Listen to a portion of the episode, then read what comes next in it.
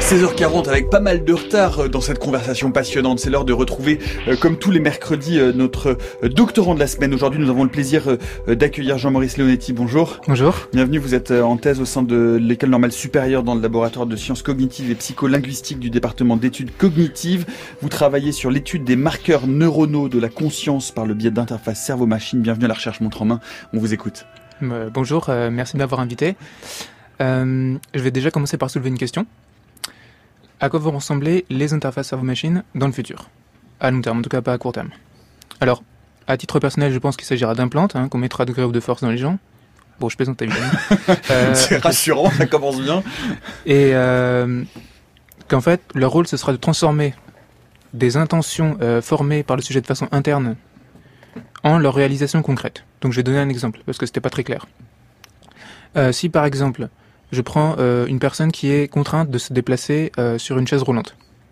Elle va formuler l'intention selon laquelle elle voudrait que sa chaise roulante se déplace vers l'avant, et la machine, enfin plutôt les implantes, va euh, détecter que le sujet a formulé cette intention au niveau de son cortex préfrontal, et du coup va la traduire en une séquence de, disons, de, de code commande, commande moteur, commande informatique, exactement.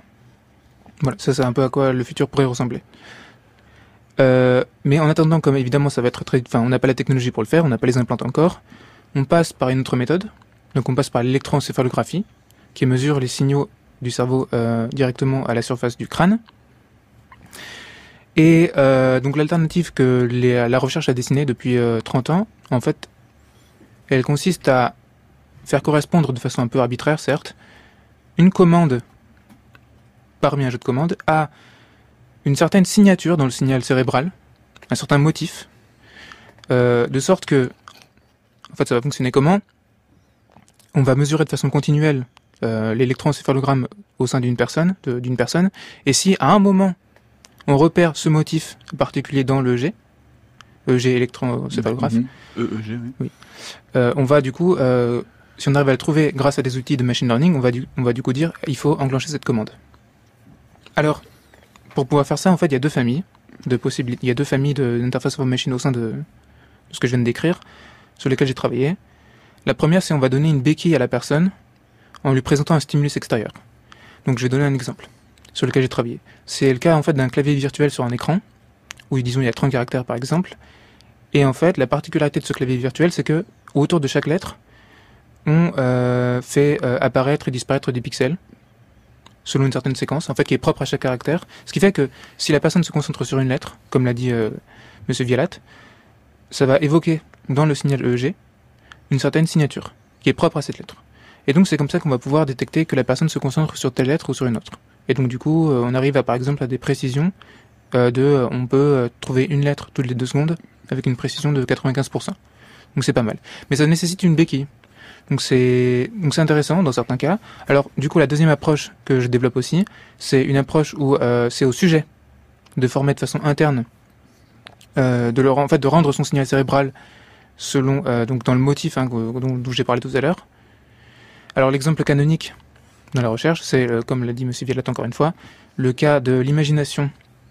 je demande à un sujet d'imaginer de fermer sa main droite, d'imaginer, pas de le faire réellement, ou de fermer sa main gauche. En fait, ça va présenter du coup des signatures dans l'électroencéphalogramme qui sont euh, différentes. Et en fait, le sujet va s'entraîner à réussir à, va s'entraîner à évoquer euh, dans le signal, euh, enfin voilà. Ce motif. Ce motif, exactement.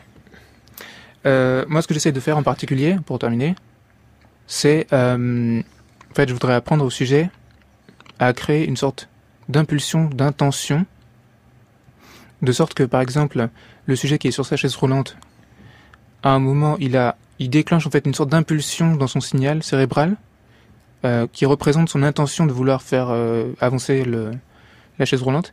Et du coup, si euh, il arrive avec, enfin, il faut, s'il arrive à le faire, donc ça va nécessiter de l'entraînement. S'il arrive à le faire, qu'on le détecte, on va du coup enclencher la mise en mouvement de chaise roulante.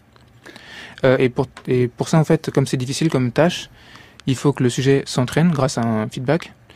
Et euh, ce que je propose de faire aussi, c'est que non seulement le sujet va apprendre au fur et à mesure, mais euh, la, la, machine qui va décoder son signal cérébral, et qui va du coup déclencher les commandes en fonction de son, euh, de- en fonction du signal du, du- du- du sujet. Il faut qu'elle apprenne en même temps. Mhm. Voilà. Euh, faut que- donc en fait, c'est- il y, a une- il y a une série d'allers-retours entre le sujet et la machine qui vont quoi apprendre en même temps. Voilà.